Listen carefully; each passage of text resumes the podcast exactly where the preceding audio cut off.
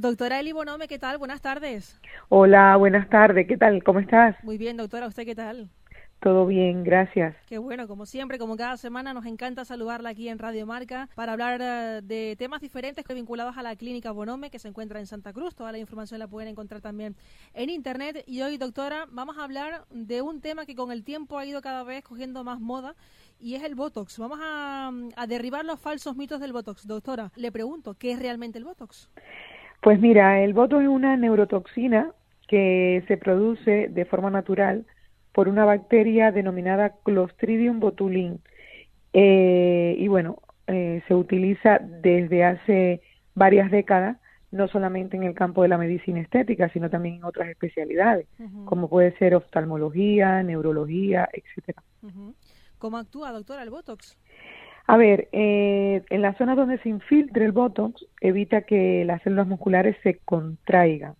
De esta manera, eh, la toxina ayuda a los músculos, a aquellos que están involucrados en los movimientos faciales, en la mímica facial, a que se relajen y así se evita que se formen las tan conocidas arrugas de, de expresión. ¿Hay alguna zona en particular donde se debe aplicar el Botox, doctora? A ver, en España, y bueno, fundamentalmente en España, eh, por legislación, solamente se debería aplicar en tercio superior del rostro, es decir, en aquellas arrugas que se forman en la frente, en el entrecejo y cuando nos sonreímos, eh, en las famosas patitas de gallo, ¿no? En aquellas que se forman alrededor de, de los ojos.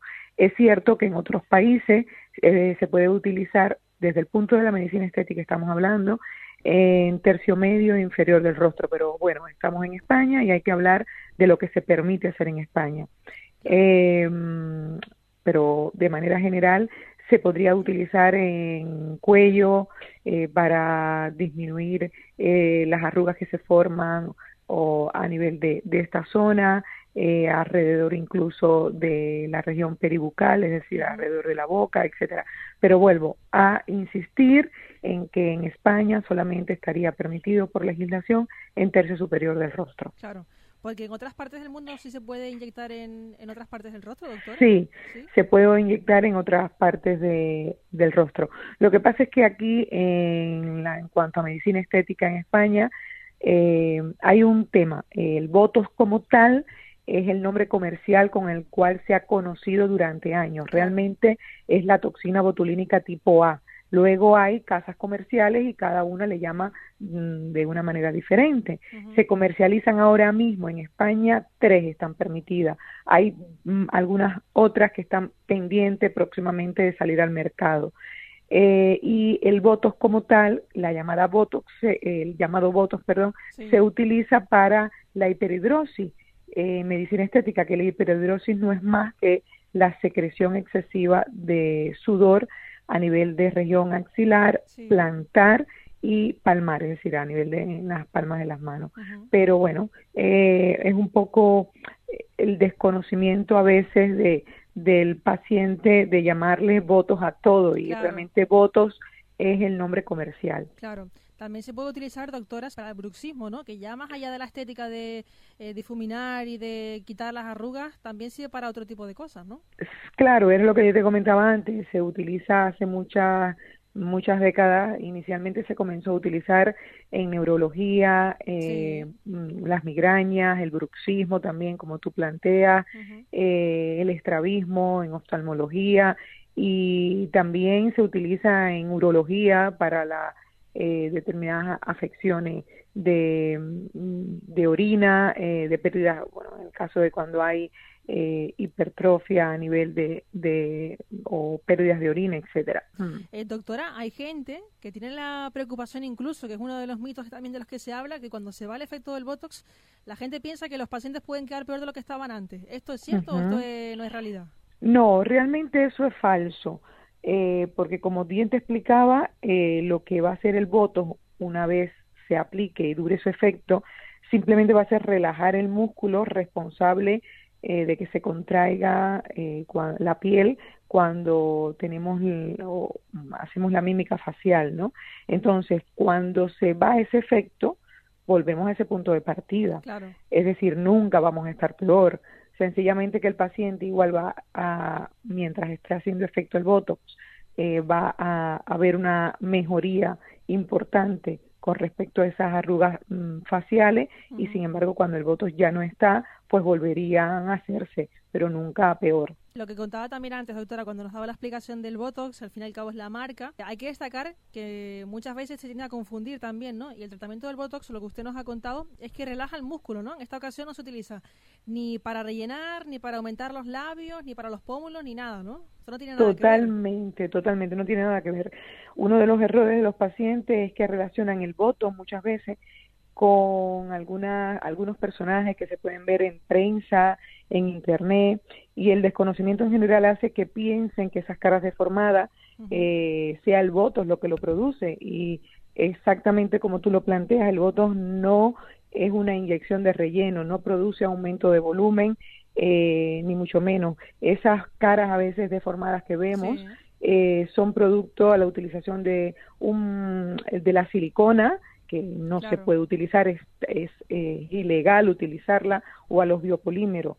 Eh, pero hay que tener en cuenta que el tratamiento del botox no rellena ni aumenta los labios ni los pómulos, lo que va a producir es una relajación del músculo y con ello con, conllevar a, a relajarlo, a no contraer y no formar las arrugas. Claro, eh, lo que nos cuenta de la silicona, por ejemplo, doctora, eso es lo que se utilizaba antiguamente cuando no había tanta información, ¿no?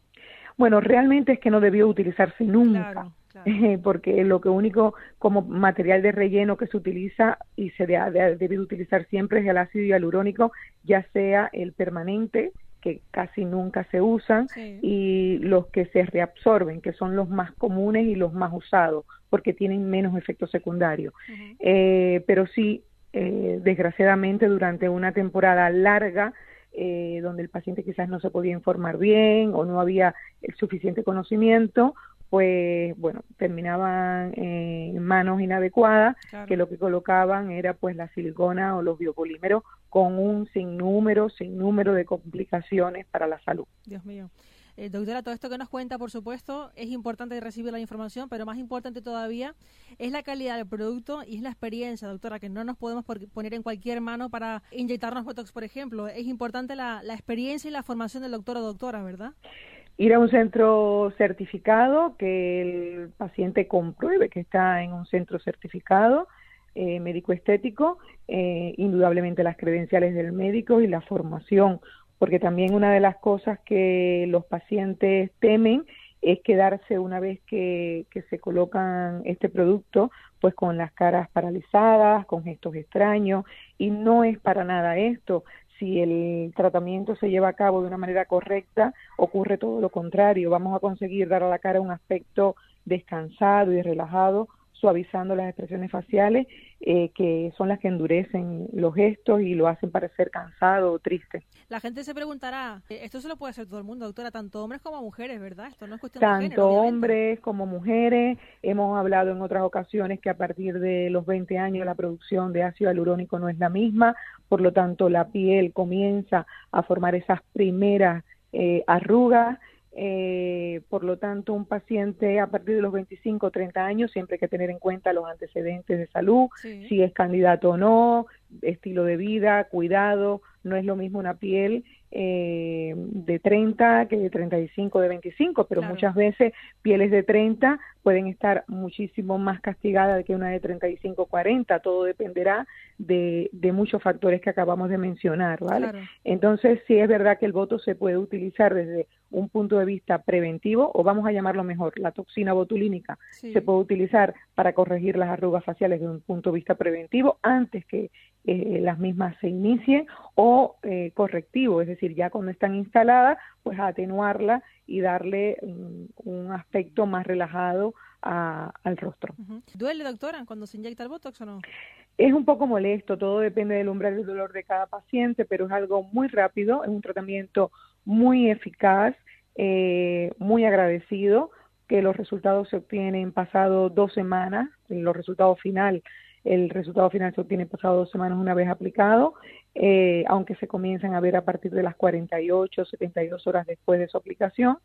Y la verdad que eh, los resultados son tan buenos y espectaculares que nadie se acuerda de la poca molestia que puede sufrir en esos 10 minutos que dura la colocación del mismo. ¿Y cuánto tiempo puede durar más o menos el efecto del Botox? La colocación, eh, como bien te comentaba, se comienza a notar entre las 48 y 72 horas, obteniéndose el máximo efecto a los 15 días y luego eh, dura aproximadamente unos 6 meses, entre 4 o 6 meses, según cada paciente. Bueno, pues dicho que, doctora, ¿algo más que nos quiera contar sobre este tema? Nada, eh, cualquier información eh, extra que necesiten se pueden poner en contacto con nosotros eh, en nuestro teléfono, el 922-282-162, o también accediendo directamente a clinicabonome.com a través de la web. Perfecto, ya saben, también estamos en Instagram, en las redes sociales pueden ver todos los trabajos de la doctora Eli Bonome y de todo su equipo en clinicabonome.com, en Instagram y en las redes sociales, ya saben, en la vía de contacto también a través del teléfono. Todo lo que usted necesite saber, sin ningún tipo de compromiso, toda la información con un grupo médico especializado y con experiencia, con garantías, le va a dar todo lo que usted necesite. Doctora, muchísimas gracias. A ustedes, como siempre, un fuerte abrazo. Gracias, hasta luego. Como siempre, hablamos con la doctora Bonome aquí en sintonía de Radio Marca con clínicabonome.com.